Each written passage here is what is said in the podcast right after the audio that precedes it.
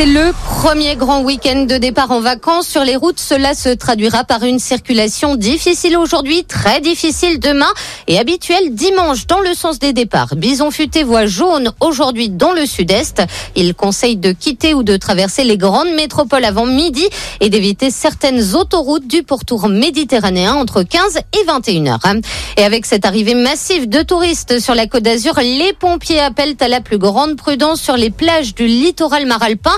Ces derniers jours, beaucoup d'enfants et de personnes âgées se seraient fait surprendre par la houle.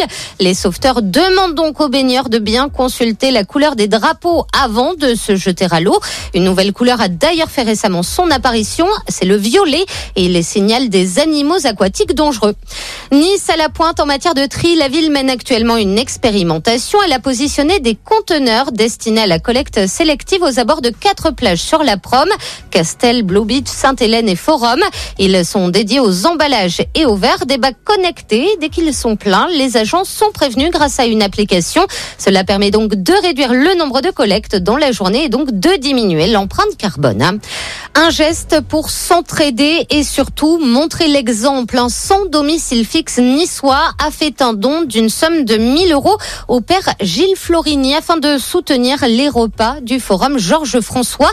La structure s'engage donc à distribuer des viennoiseries et une baguette tous les jours au SDF de la ville grâce à ce donateur qui dort lui-même dans la rue depuis une dizaine d'années.